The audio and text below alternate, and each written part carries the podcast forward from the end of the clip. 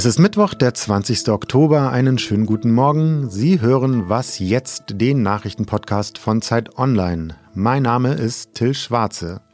Heute geht es hier darum, wie Unternehmen ihre Mitarbeiter zur Impfung gegen Corona bekommen können. Und ich spreche über die Frankfurter Buchmesse, die heute startet. Doch zuerst einmal die Nachrichten. Guten Morgen, ich bin Christina Felschen. 22 Arbeitsgruppen, fast 300 Beteiligte. Morgen Nachmittag beginnen die Koalitionsverhandlungen zur Bildung der ersten Ampelregierung auf Bundesebene. Nach SPD und Grünen hatte am Montag auch die FDP dafür gestimmt. Inhaltlich gibt es noch einige Differenzen. Außerdem sind die gemeinsamen Vorhaben noch nicht durchfinanziert. Obwohl harte Auseinandersetzungen erwartet werden, soll die Regierung noch vor Weihnachten stehen. Die Diskussion über ein mögliches Ende des Corona-Ausnahmezustands geht weiter. Die Deutsche Stiftung Patientenschutz und der frühere Präsident der Intensivmedizinervereinigung sind gegen ein Ende mitten in der kalten Jahreszeit. FDP sowie Städte und Gemeinden sind dafür. Bundesgesundheitsminister Jens Spahn hatte vorgeschlagen, die epidemische Lage Ende November auslaufen zu lassen. Wenn sie weiterlaufen soll, muss der Bundestag das ausdrücklich beschließen. Tut er das nicht, wird es künftig aufwendiger werden, Corona-Maßnahmen anzupassen oder neue zu beschließen. Steve Bannon, der ehemalige Chefstratege von Ex-Präsident Donald Trump, soll sich vor Gericht verantworten müssen. Das empfiehlt der US-Untersuchungsausschuss, der die Erstürmung des Kapitols aufarbeitet. Bannon wird verdächtigt, vor dem 6. Januar von Plänen für gewaltsame Proteste gewusst zu haben. Ihm droht bis zu einem Jahr Haft, wahrscheinlicher wäre aber eine Geldstrafe. Redaktionsschluss für diesen Podcast ist 5 Uhr.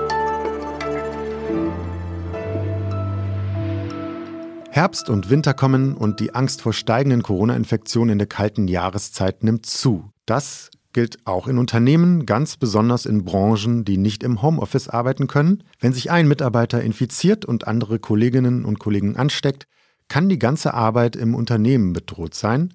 Produktionsausfälle in der Industrie können die Folge sein, die Gesundheit von Patienten in Krankenhäusern ist bedroht, Schulen und Kitas könnten zu Infektionstreibern werden. Doch eine Impfpflicht in Deutschland gibt es nicht. Was können Unternehmen also tun?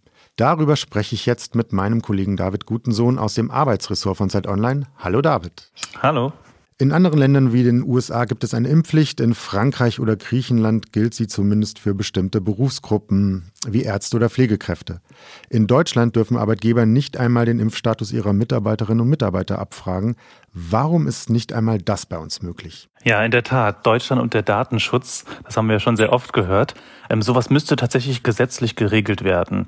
Und für ein paar systemrelevante Bereiche wie die Schulen, Kitas oder Pflegeheime hat man das auch getan. Da gilt seit kurzem die sogenannte Auskunftspflicht. Da dürfen also Vorgesetzte ihre Angestellten danach fragen. Bei anderen Branchen hat die Politik sich aber dagegen entschieden, weil das natürlich auch einen Eingriff in das Persönlichkeitsrecht darstellt. Vor welche Probleme stellt Unternehmen das denn? Je nach Branche und Betrieb vor ziemlich große Probleme.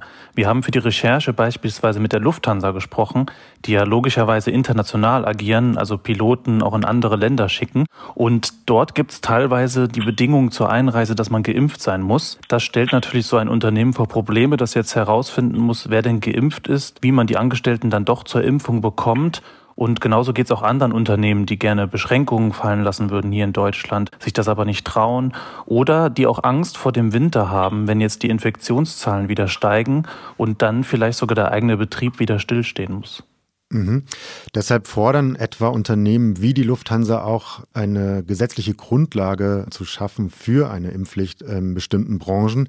Könnte es also doch sein, dass, wie die Grünen das zum Beispiel auch etwa im Bundestagswahlkampf gefordert haben, doch eine Impfpflicht kommt für bestimmte Berufe in Deutschland? Ja, du hast es ja schon angesprochen, die Grünen, die fordern das, haben das auch im Wahlkampf gefordert. Das wird jetzt ganz spannend zu sehen. Ich denke, wenn überhaupt, dann kann das die neue Ampelregierung beschließen. Die Grünen sind dafür, FDP als Freiheitspartei ist stark dagegen, die SPD eigentlich auch. Ich kann mir vorstellen, dass da noch Bewegung in die Debatte kommt, wenn jetzt die Infektionszahlen steigen und parallel die neue Regierung gebildet wird, dann kann das schon noch passieren. Gleichzeitig wird das aber rechtlich sehr schwierig. Das hat uns auch ein Arbeitsrechtsexperte erzählt. Denn das Ganze vor dem Verfassungsgericht durchzusetzen und ein Gesetz so zu gestalten, das wäre dann doch wahrscheinlich eine große Hürde für die Parteien.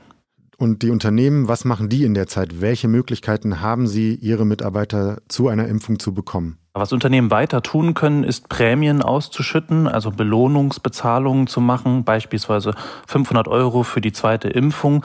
Das tun auch einige Unternehmen, mit denen wir auch gesprochen haben. Und die haben auch damit Erfolg, also können die Impfquoten im Betrieb damit auch wirklich steigern. Sie können auch Infoveranstaltungen ausrichten, Betriebsärzte einladen. Also da gibt es schon eine Reihe von Optionen, die dann aber nichts mit dem Zwang zu tun haben. Danke dir, David, für diese Einschätzung. Sehr gerne.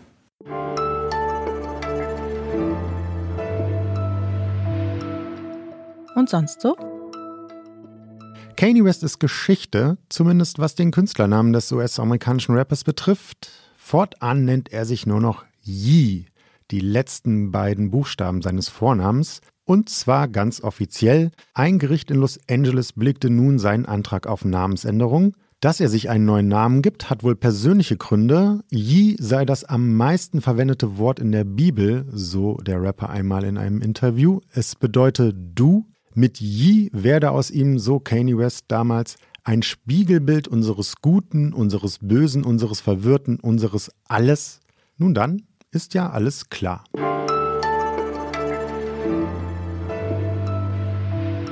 Heute beginnt die Frankfurter Buchmesse. Nachdem sie im vergangenen Jahr wegen der Corona-Pandemie ausschließlich online ausgerichtet wurde, dürfen nun wieder Autoren und Verlage persönlich vor Ort erscheinen und ab Freitag dann alle Besucher auf das Messegelände kommen, unter Einhaltung der 3G-Regeln. Reconnect lautet entsprechend das Motto der 73. Buchmesse in Frankfurt, die als weltweit wichtigstes Treffen der Branche gilt. Mein Kollege David Hugendick ist Literaturredakteur bei Zeit Online. Mit ihm spreche ich jetzt darüber, was wir von der Buchmesse erwarten dürfen. Hallo David. Hallo. Es klingt nach Aufbruch. Nach der Corona-bedingten Pause im vergangenen Jahr kommen in Frankfurt nun wieder Verlage, Autoren und auch das Publikum zur Buchmesse zurück. Wie geht es der Branche nach anderthalb Jahren Pandemie? Also nach allem, was man hört ähm, oder auch was der Börsenverein jetzt neulich bekannt gegeben hat, geht es der Branche ziemlich gut.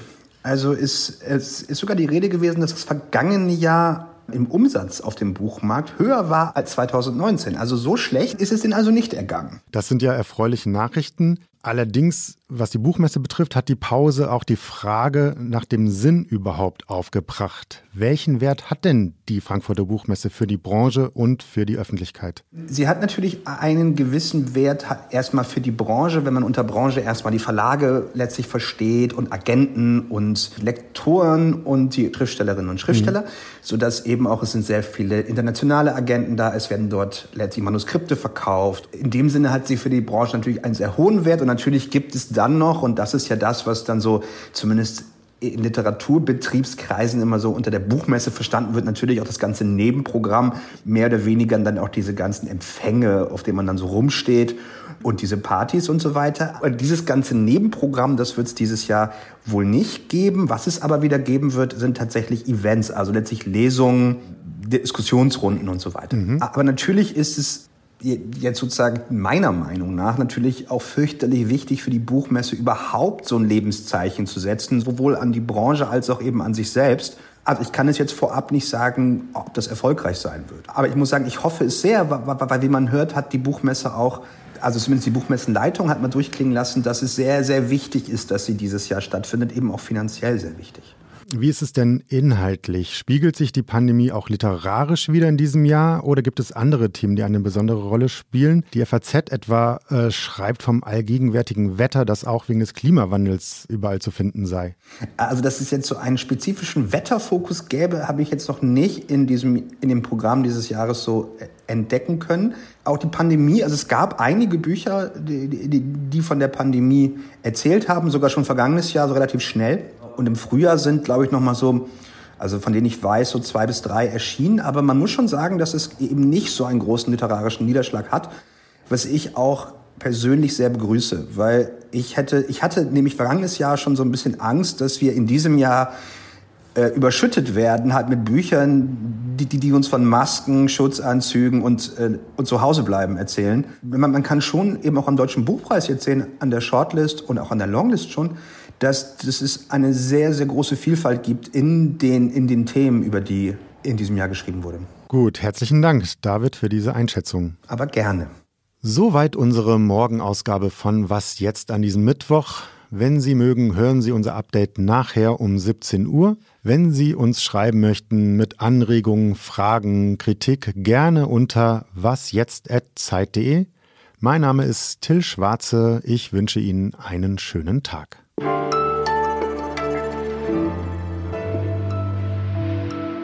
Wäre es rechtlich denn jetzt eigentlich okay, wenn ich dich fragen würde, ob du geimpft bist? Ja, sehr gute Frage. Das weiß ich tatsächlich nicht, aber ich würde es auch freiwillig verraten. Ich bin doppelt geimpft.